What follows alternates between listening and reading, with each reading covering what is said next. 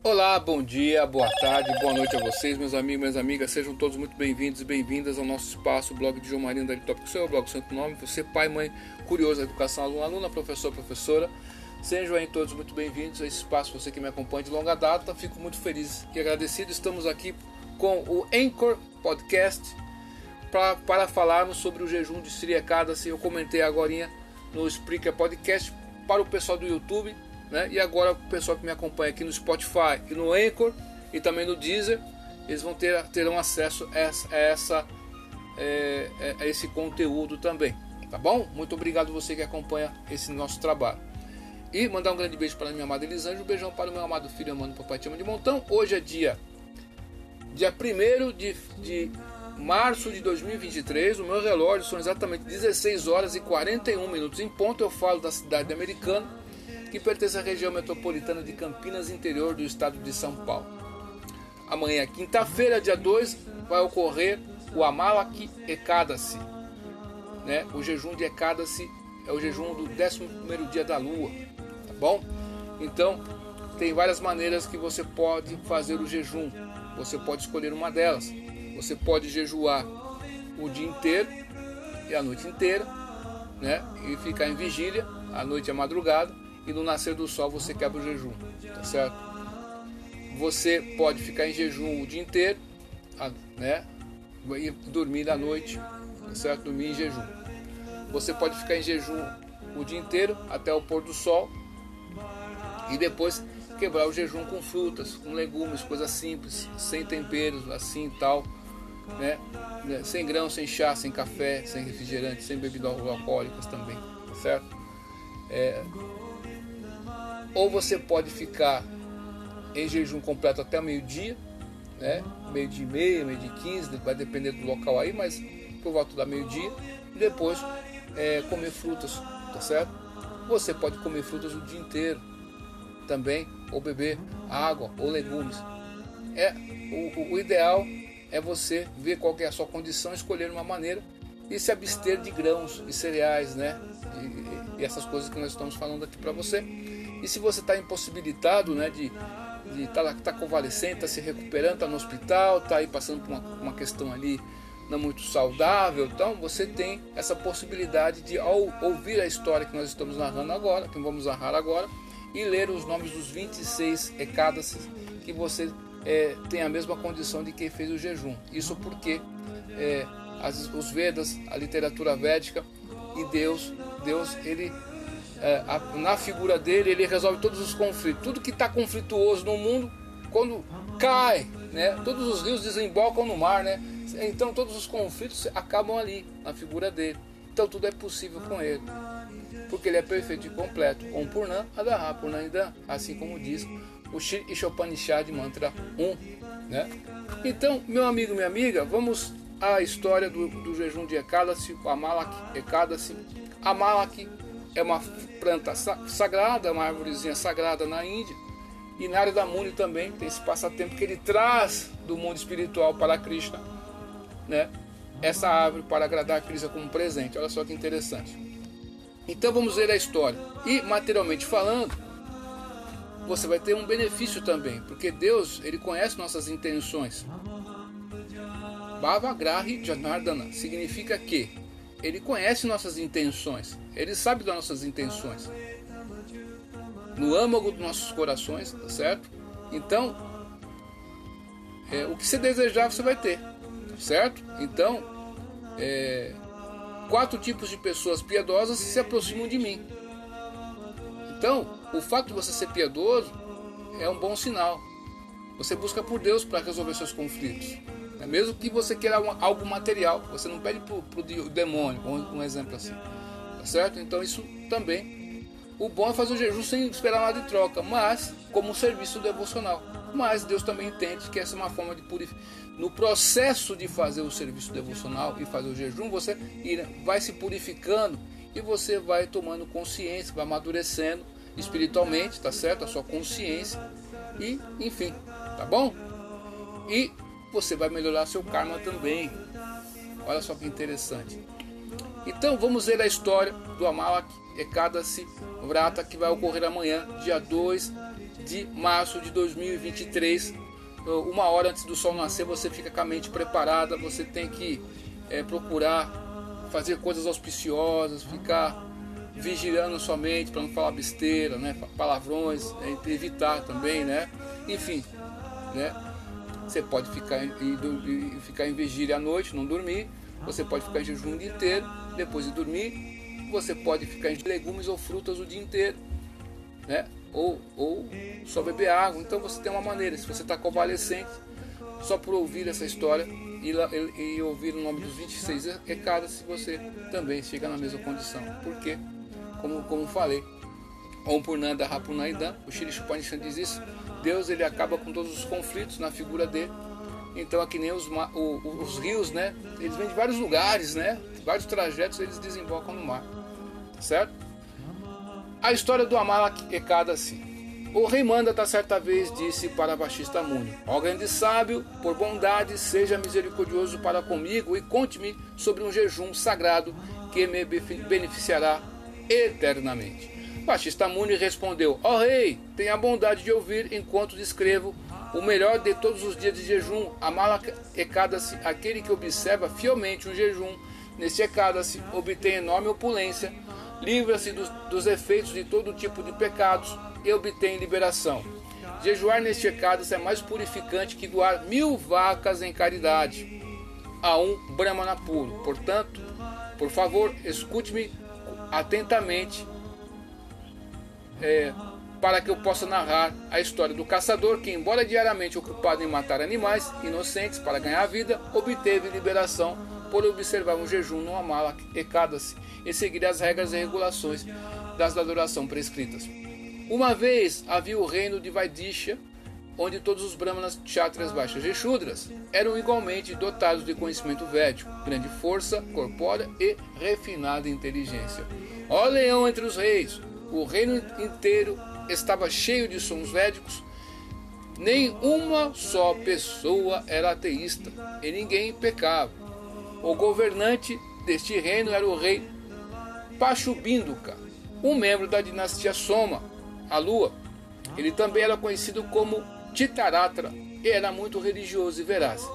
Dizem que o rei Titaratra tinha força de 10 mil elefantes e que era muito rico e conhecia perfeitamente os, mais, os seis ramos da sabedoria védica. Nota 1, vou ler no final.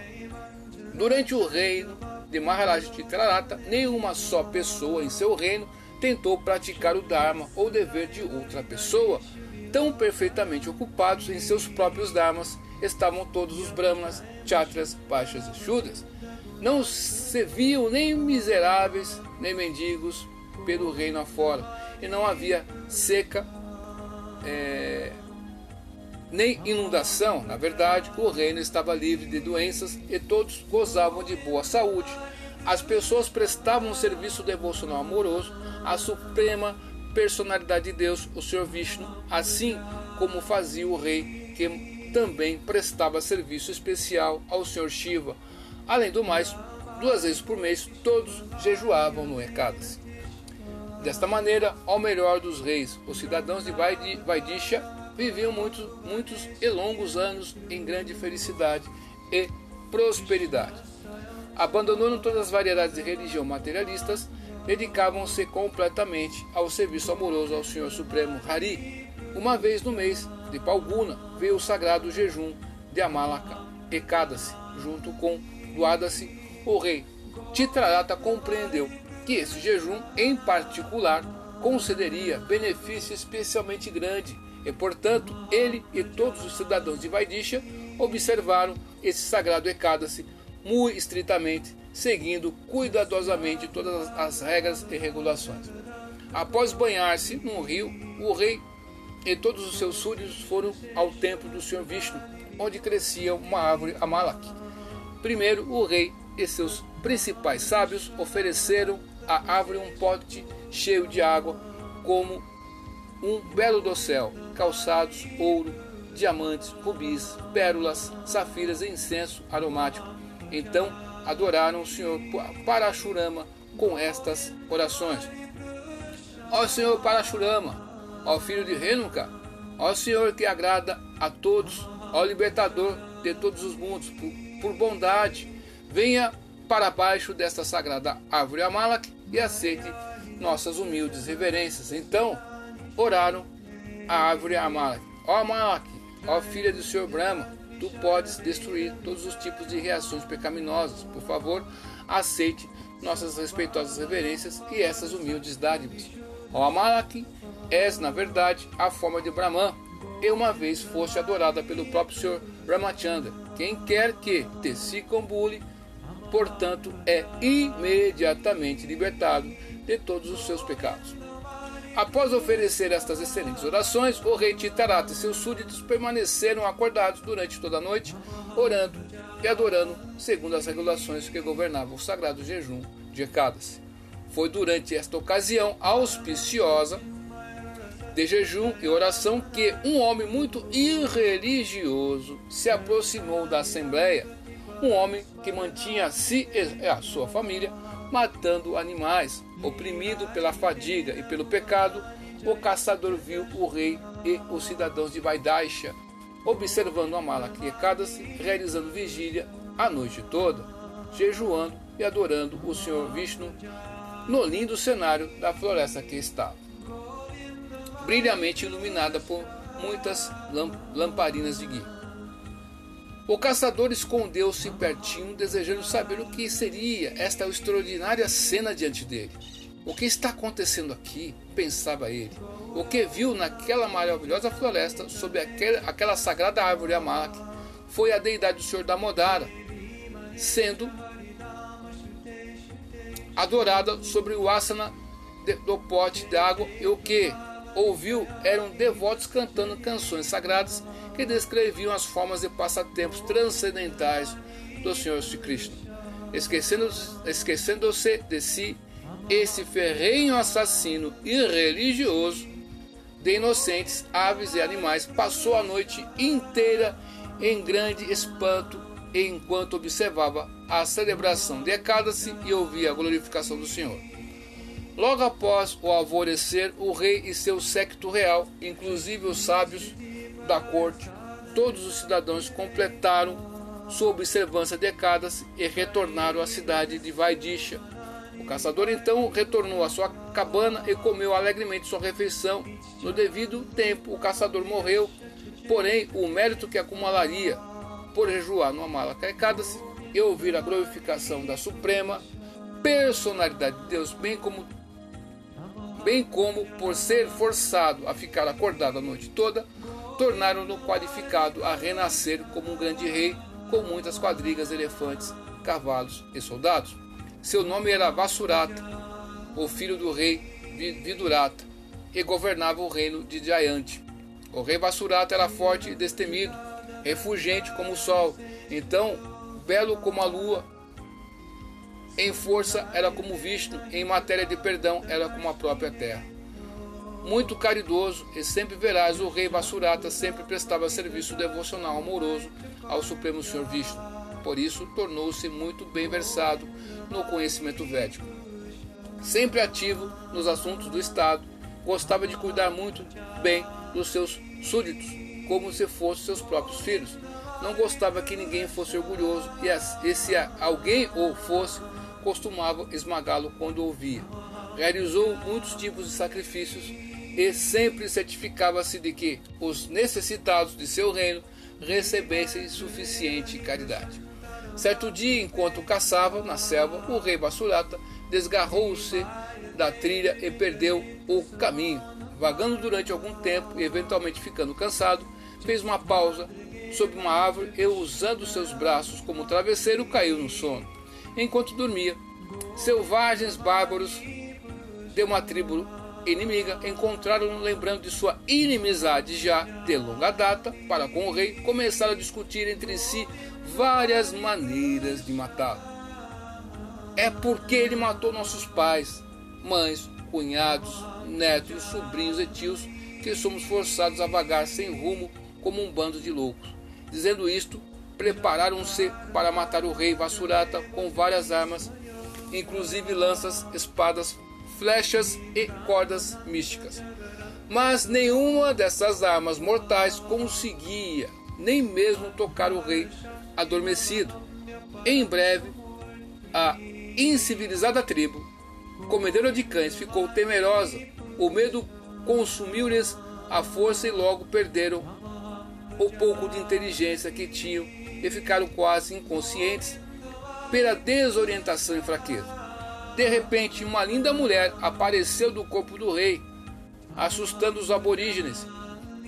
Decorada com muitos ornamentos, emitindo uma fragrância maravilhosa, usando uma excelente guirlanda em redor do pescoço, suas sobrancelhas franzidas numa expressão de ira feroz, e seus fogosos olhos vermelhos luzindo parecia a própria morte personificada.